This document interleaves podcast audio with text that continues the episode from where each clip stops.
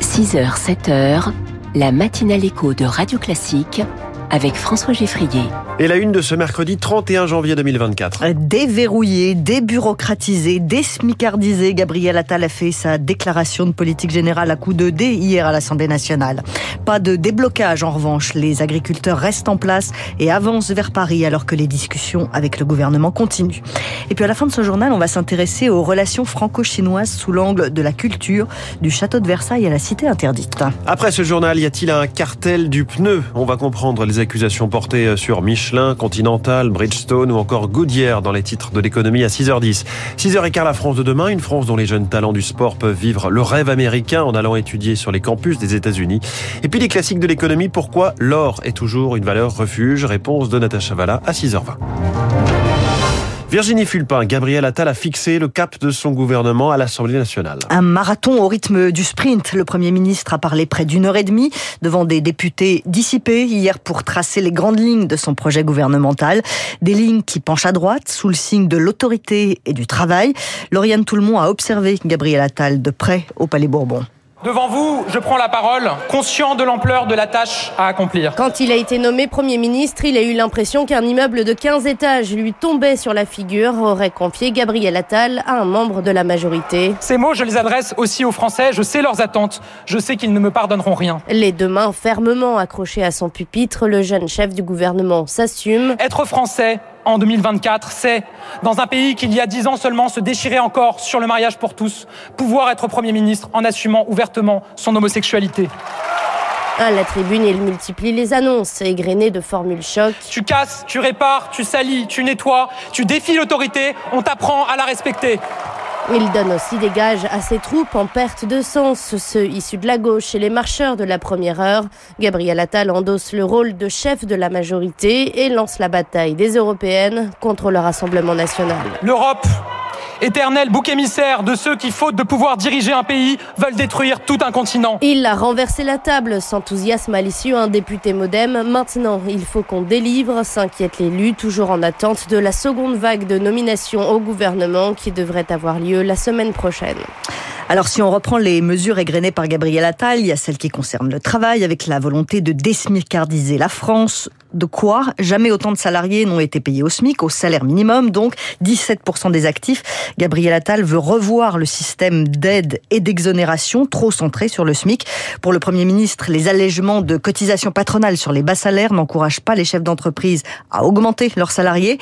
Est-ce qu'il faut donc réformer le système de fond en comble? Attention, prévient Stéphane Carcillo, qui dirige la section emploi et revenus à l'OCDE, ça peut avoir des effets pervers. Les aides ont été faites pour qu'il y ait des incitations à l'embauche et des incitations à accepter les offres d'emploi du côté des salariés. Donc il va falloir faire très attention à ce que euh, les incitations restent quand même en place pour les personnes les plus fragiles, c'est-à-dire vraiment à proximité du SMIC. Il ne faut pas oublier que 80% des chômeurs en France n'ont pas dépassé le bac, 50% n'ont aucun diplôme. Ces travailleurs à bas salaire, il faut quand même euh, qu'ils aient des opportunités donc il va falloir faire attention à ce que lorsque on désmicardise, ce ne soit pas non plus les exclure du marché du travail.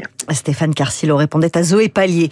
Quand Gabriel Attal dit que le travail doit toujours mieux payer que l'inactivité, il compte aussi changer les conditions d'attribution du RSA. Les bénéficiaires vont être euh, contraints à 15 heures d'activité. Ça va être généralisé à tous les départements en 2026. Le Premier ministre a aussi confirmé la baisse d'impôts annoncée par Emmanuel Macron de l'ordre de 2 milliards d'euros. Dans le domaine de la santé, Gabriel Attal annonce une régularisation des médecins étrangers et les patients qui n'honorent pas un rendez-vous médical devront payer. En ce qui concerne l'école, une réforme de la formation des enseignants est prévue. Il prévoit aussi des travaux d'intérêt éducatif pour les jeunes délinquants, la généralisation également du service national universel. Et le logement dans tout ça, comment résoudre la crise actuelle? L'idée de Gabriel Attal, c'est de faire évoluer le logement social. La loi SRU prévoit un quart de logements sociaux dans chaque commune. Le Premier ministre veut y ajouter une part de logements intermédiaires. Ça, c'est une première chose. Ensuite, Gabriel Attal veut accélérer les constructions de logements d'un coup de baguette de simplification, Eric Débureaucratiser la France en décomplexifiant plusieurs dispositifs. C'est le souhait de Gabriel Attal. D'abord, le diagnostic énergétique, le fameux DPE, peu lisible et dont le calcul a évolué à plusieurs reprises en trois ans. Il doit être simplifié. Même remède pour un mal similaire concernant MaPrimeRénov, un casse-tête administratif qui a de quoi rebuter les éventuels candidats. Conséquence, seuls 50 à 100 000 projets par an contre les 370 000 escomptés par l'État. Le Premier ministre veut également faciliter la réquisition des logements vides, 20% du parc parisien et plus de 3 millions en France.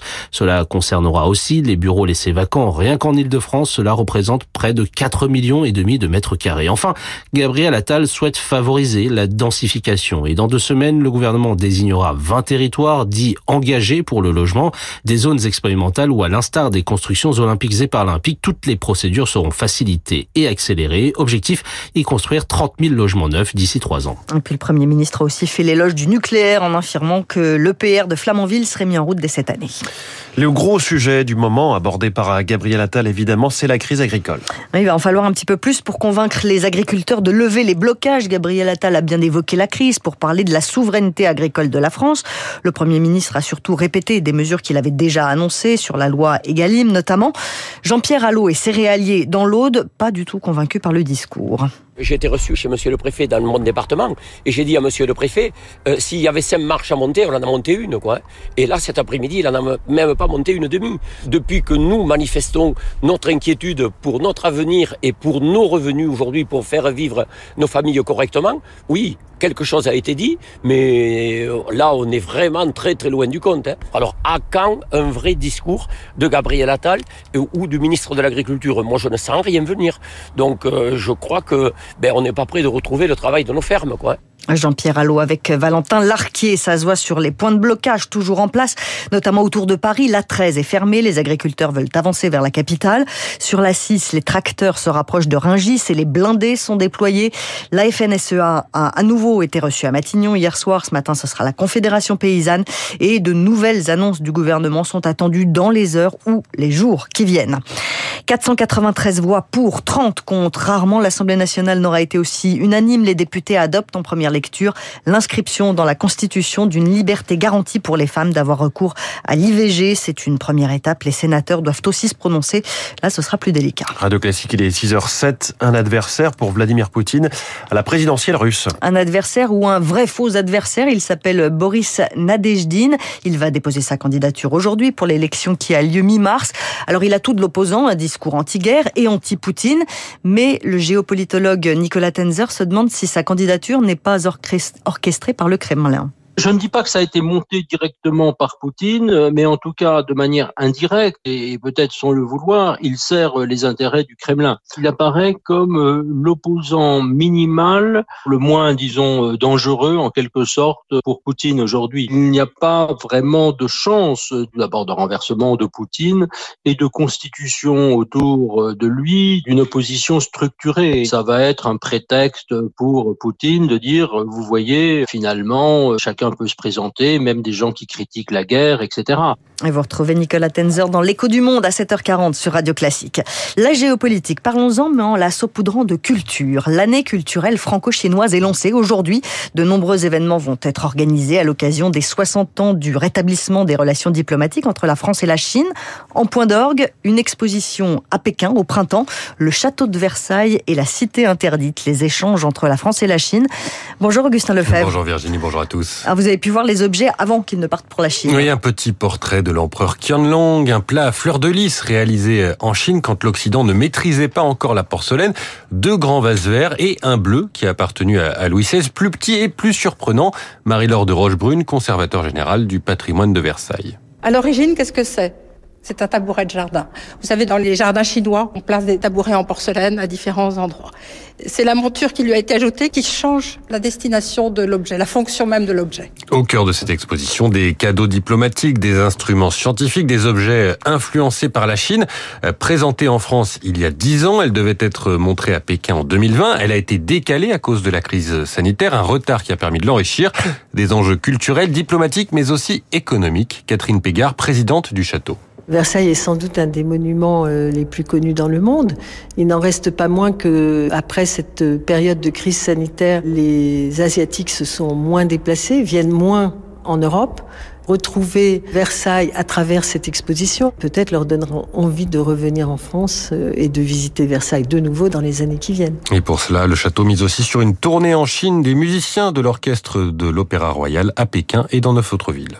Merci Augustin Lefebvre. Et je rajoute que si vous voulez en savoir plus sur Versailles et sur les secrets de sa dirigeante Catherine Pégard qu'on entendait à l'instant, vous avez le podcast original Radio Classique Secrets de dirigeant. Céline Cajoulis a interrogé il y a quelques semaines Catherine Pégard sur son parcours et sur donc euh, son travail de patronne du château de Versailles. Il est 6h10 dans quelques instants les titres de l'économie avant la France de demain et puis on va parler bien sûr du détail des mesures économiques du discours de politique générale de Gabriel Attal.